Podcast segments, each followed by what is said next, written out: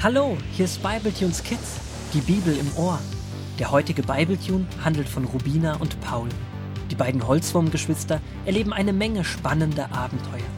Gut, dass sie ihren Großvater haben, der ihnen jederzeit mit Rat und Tat zur Seite steht. So auch heute, als Rubina und Paul zusammen mit den anderen Teams in Richtung Heimat unterwegs sind. Sie rudern kräftig mit, denn heute ist es nahezu windstill und es lohnt sich nicht, die Segel auszufahren. Rubina, siehst du, wie meine Muskeln mit jedem Ruderschlag zunehmen? Naja, ich weiß nicht, ob das so schnell geht, aber ich finde die Fahrt heute wirklich anstrengend. Wir sind mit 10 Millimeter pro Sekunde unterwegs. Da spritzt einem schon das Wasser ins Gesicht. Na, dann wirst du auch mal wieder gewaschen, kleiner Dreckwurm. Werde nicht frech, sonst verpasse ich dir mit meinem Ruder einen kleinen Schlag und du kannst ein richtiges Vollbad nehmen.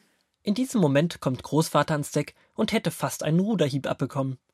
Na, habt ihr Streit? Nein, nur kleine Sticheleien unter Geschwistern. Aber ist dir auch schon aufgefallen, dass wir unheimlich schnell unterwegs sind? Ja, jetzt, wo ich hier oben stehe, ist es noch stärker zu spüren. Wer fährt denn dort so weit vorne?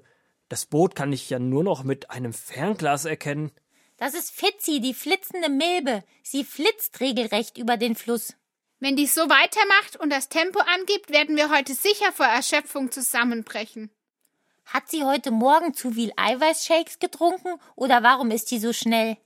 Na, Flitzi und ihr Glühwürmchen-Team sind auch sehr leicht und da ist das Rudern nicht so anstrengend. Ja, wenn man so viele Wurmringe über das Wasser transportieren muss, ist das schon schwieriger. Ich glaube, wir sollten versuchen, Fitzi mit aller Kraft einzuholen und sie bitten, auf die anderen zu warten. Das möchte sie sicher nicht hören. Wer mag schon Kritik? Was für ein Kitsch? Nicht Kitsch, Kritik. Kritik ist, wenn man einem sagt, was man an seinem Handeln nicht gut findet. Ja, und das hört man natürlich nicht gerne. Und doch ist es wichtig, dass man es tut. Wenn ich sehe, dass jemand einen Fehler macht und ich mache ihn nicht darauf aufmerksam, dann schade ich ihm ja. Wisst ihr, in der Geschichte mit Biliam und Balak hatte Biliam auch den Mut, einem Menschen, einem sehr einflussreichen Menschen, etwas zu sagen, was dieser nicht hören wollte. Na, da machst du uns aber neugierig. Aber jetzt kann ich noch nicht lesen, denn ich denke, ihr müsst noch mal alle eure vielen Wurmringmuskeln mobilisieren, um so schnell wie möglich zu Fitzi zu kommen und sie liebevoll darauf aufmerksam zu machen, dass sie so zu schnell unterwegs ist. Welche Möbel sollen wir muskulieren? Nein, nicht Möbel. Wir sollen unsere Muskeln mobilisieren.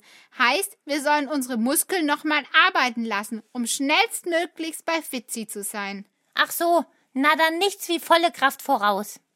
Ja, und jetzt rudern Rubina und Paul so schnell und so stark sie nur können, um Fitzi die Milbe zu erreichen. Schon wenige Minuten später treffen sie Fitzi und reden mit ihr. So von ferne betrachtet sieht es so aus, als ob Fitzi nicht sehr begeistert scheint. Sie fuchtelt mit ihren Beinen umher, als ob sie den Einwand, dass sie zu schnell unterwegs sei, einfach nicht hören möchte. Doch mit der Zeit scheinen sich die drei einig zu werden, und auch Fitzis Boot ist jetzt mit deutlich geringerem Tempo unterwegs. Und so kommt es, dass alle noch den abendlichen Zielort gut erreichen. Während der Mond auf den kleinen Zeltplatz scheint, sitzen Rubina und Paul mit ihrem Großvater am funkelnden Tannennadelfeuer und lauschen der Geschichte von Bileam, die ihnen der Großvater schon am Abend versprochen hatte. 4. Mose 22, Vers 36 bis 4. Mose 24, Vers 25. Als Balak hörte, dass Bileam gekommen war, freute er sich. Er brachte Bileam auf einen Berg, von dem aus sie das Lager der Israeliten sehen konnten. Sie brachten gemeinsam ein Opfer, dann ging Bileam etwas abseits, um zu hören, ob der Herr zu ihm sprechen würde. Tatsächlich kam der Herr und sprach mit ihm. Daraufhin ging Bileam zu Balak zurück und sagte zu ihm Du hast mich hergeholt, damit ich das Volk Israel verfluche. Aber wie soll ich verfluchen, wen Gott nicht verflucht, und verwünschen, wen er nicht verwünscht? Balak war entsetzt über das, was Biliam sagte, und bat ihn, es noch einmal zu versuchen. Komm, lass uns auf die andere Seite des Felsens gehen, wo du einen anderen Teil des Volkes sehen kannst, und dann verfluche es von dort aus. Also gingen die beiden an eine andere Stelle und wiederholten das Opfer. Wieder ging Biliam abseits, und als er zu Balak zurückkehrte, sagte er ernst Gott ist kein Mensch, der lügen oder etwas bereuen würde. Was er einmal gesagt hat, das wird er auch tun und halten. Er hat mir befohlen, das Volk Israel zu segnen. Er hat es selbst gesegnet, dagegen kann ich nichts tun. Es gibt keine Zauberei und Wahrsagerei, die gegen Israel wirksam wäre. Balak war verzweifelt und bat Biliam, das Volk wenigstens nicht zu segnen, wenn er es schon nicht verfluchen konnte. Noch einmal gingen sie an eine andere Stelle und wiederholten das Opfer, und wieder betete Biliam zu Gott. Doch er konnte nicht anders, als das Volk Israel zu segnen.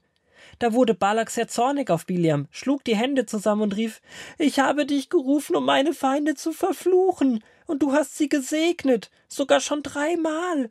Ich wollte dich hoch belohnen, aber das hat dir der Herr, den du angerufen hast, verdorben.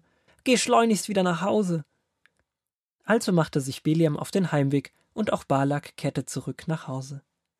Ich finde es wirklich mutig von Biliam, dass er Gottes Anweisungen befolgt und dem König Balak dies sagt, obwohl er es nicht hören möchte. Ja, er hatte sogar den Auftrag, das Volk Israel zu verfluchen, aber er tut es nicht und segnet dagegen das Volk Israel. Es ist unglaublich mutig von Biliam, aber er weiß, dass auf diesem Volk Gottes Segen liegt und dass er auch nichts dagegen tun könnte. Er befolgt Gottes Befehl anstelle Balaks, von dem er eigentlich angestellt war. Und Balak möchte dies nicht hören und schickt Biliam ohne Geld und Lohn zurück. Biliams Erklärungen, dass er dieses Volk nicht verfluchen kann, dass er nichts Schlechtes über das Volk aussprechen kann, weil es Gottes Volk ist, möchte er nicht hören. Immer wieder versucht er Biliam davon zu überzeugen, das Volk zu verfluchen. Balak hat nicht auf Biliam gehört und zieht sich wütend von ihm zurück. Dieser Balak ist wirklich hartherzig und verbissen. Wen hat er gebissen? Nein, er hat keinen gebissen, aber er hat sich so in den Gedanken verbissen, den Israeliten zu schaden, dass er nichts anderes hören möchte. Wir haben heute eine ähnliche Situation erlebt, aber sie ist gut ausgegangen. Ja, Fitzi die Milbe wollte nicht auf unseren gut gemeinten Rat hören. Sie sollte Rücksicht auf die anderen nehmen und hat es erst einmal überhaupt nicht eingesehen.